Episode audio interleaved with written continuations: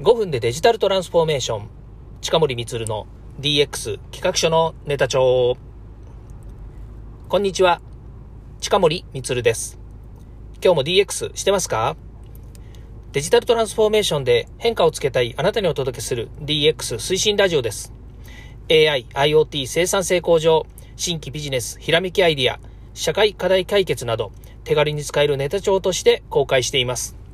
身近な話題をほぼ毎日配信してますので、ビビーと感じたら Twitter、Facebook でいいねやフォローをお願いいたします。改めまして、近森光です、えー、今日の放送を撮っていきたいと思います。はい、今日はですね、月曜日なので、結構元気です。ね、もう本当にね、朝からずっと会議中、会議会議でですね、しかもね、今日珍しいことがあったんですよ。ズーム、ズームですよ、ズームね。えー先方とですね、打ち合わせをするんで、ズーム入ったんですけれども、何度も何度もですね、ズームがブチブチと切れてしまうという状況にあいましてですね、会議にほとんど参加できなかったものがあります。でもですね、それはなぜかというとですね、後で分かったことなんですけど、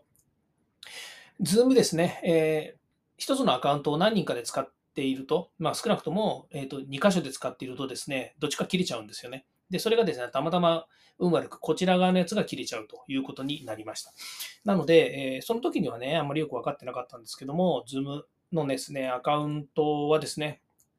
あの、1箇所から1つというふうなアクセスをですね、した方がいいのかなということになりましたので、今後は気をつけたいなというふうに思います。えっ、ー、とですね、今日お話ししたいことはですね、えっ、ー、と、今日、たまたまですね、この今月からあの、インボイス制度っていうのが始まりましたよね。で、インボイス制度の中身とかですね、インボイス制度の、えー、制度についてですね、このお話しするということではないんですけれども、インボイス制度を通じてですね、まあ、いろいろと不都合が出てくることがありまして、それがね、価格なんですよ。税込み表示、税別表示、税込み表示。今はね、あの、税10%ですから、ほぼ、あごめんなさい、飲食に関して持ち帰りだと8%なんですけど、え通常のですね、サービスの提供価格だと10%ですよね。で、これがですね、えー、税込み表示でずっと今まで来てたものっていうのは、結構ね、えっ、ー、と、見落としがちな部分があるんですよね。それは何かって言いますとね、あの、通常税込み表示で定価で何の割引もせず、えー、販売していればですね、別にいいんですよ。あの、波数が出ようと何しようとね、あの、そのままでいいんですけれども、えっ、と、今後、税、えまあ、いわゆるうちが今提供しているある商品はですね、今から10年ぐらい前に価格設定をして、で、一旦はですね、あの、えー、その5%、8%、10%みたいなところを乗り越えてきているので、その価格の改定をするっていうことに関して言うとね、あんまりこう、あの積極的にやってこなかったんですね。まあ、いわゆる税込み価格で表示されていて、それで割引をしてもですね、端数が出てもいいじゃんみたいな感じになってた。まあ、そうそういう言い方はないんですけれども、ところが今回ですね、インボイス制度になったことによって、きっちりとですね、税込み表示、税別表示っていうのをね、えっ、ー、と、しなくちゃいけなくなったわけですよ。それはなぜかというと、えー、まあ、いわゆる税、なんちゅうの、その、えっ、ー、と、なと、世界全般がインボイス制度、世界じゃねえや、日本全般がインボイス制度というもので、きっちりと統一した見解で使うということになったからなんですね。で、そうすると、単純にあの商品、商品以外にもあるんですよ。その、えっ、ー、と、例えばね、その、えっ、ー、と、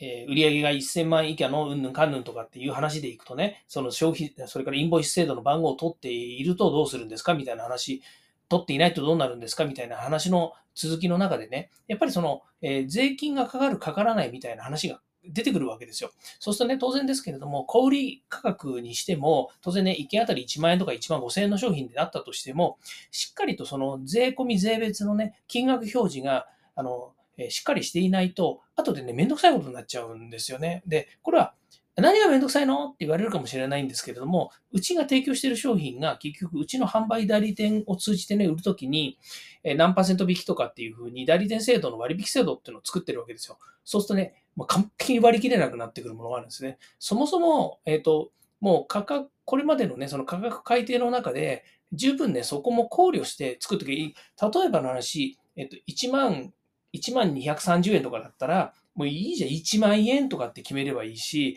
ね、8220円とかだったら、もう8200円とかっていうふうに、ね、完全に割り切れるようにしておけばよかったんですけども、まあ、結構ね、細かくやってしまったおかげで、過去ね、やってたおかげで、その、まだね、ごまかし、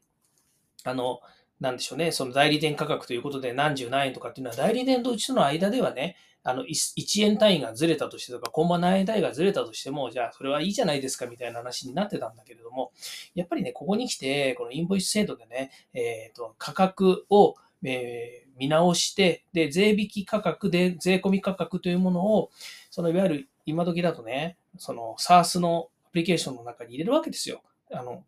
税別税込みのね、定価、それから割引価格みたいな。だとね、ほんと細かいね、その割り切れない価格っていうものをどうしますかっていうのはね、ほとほと疲れちゃうわけですよ。なので、今回ね、価格改定というものをするべくですね、今、調整をしているわけですね。当然、まあ、うちだけじゃなくて代理店さんだったりとか、最終エンドのお客さんにね、提供する価格なので、しっかりと決めなければいけないということがあるんですけども、まあ、大きく3つですよね。まあ、1つはね、新型コロナウイルス感染症の影響によって、えー価格改定を余儀なくされました。はい。社会情勢に伴う原価の高騰、これによって、えーま、いわゆる料金改定をしますということ。それから、えインボイス制度に伴う厳密な税価格表示に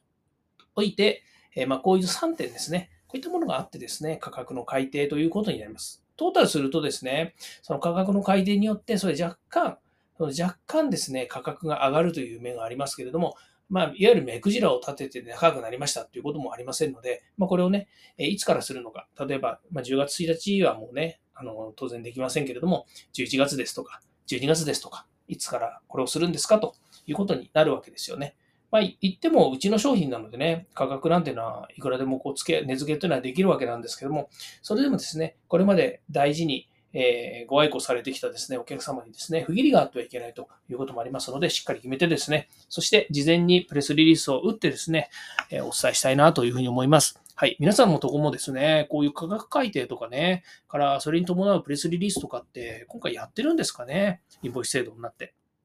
まあ皆さんのことですからね、当然、え事前にそういうのはね、しっかりと割り切れる数字でやってらっしゃるんじゃないかなというふうに思います。まあ一番手っ取り早いのはね、1万円とか2万円とかね、そういう数字であればね、いくらでも割り切れるし、いくらでも代理店価格のね、えー、卸値制、卸値制度っていうのもね、あの、なんていうのかな、そんなに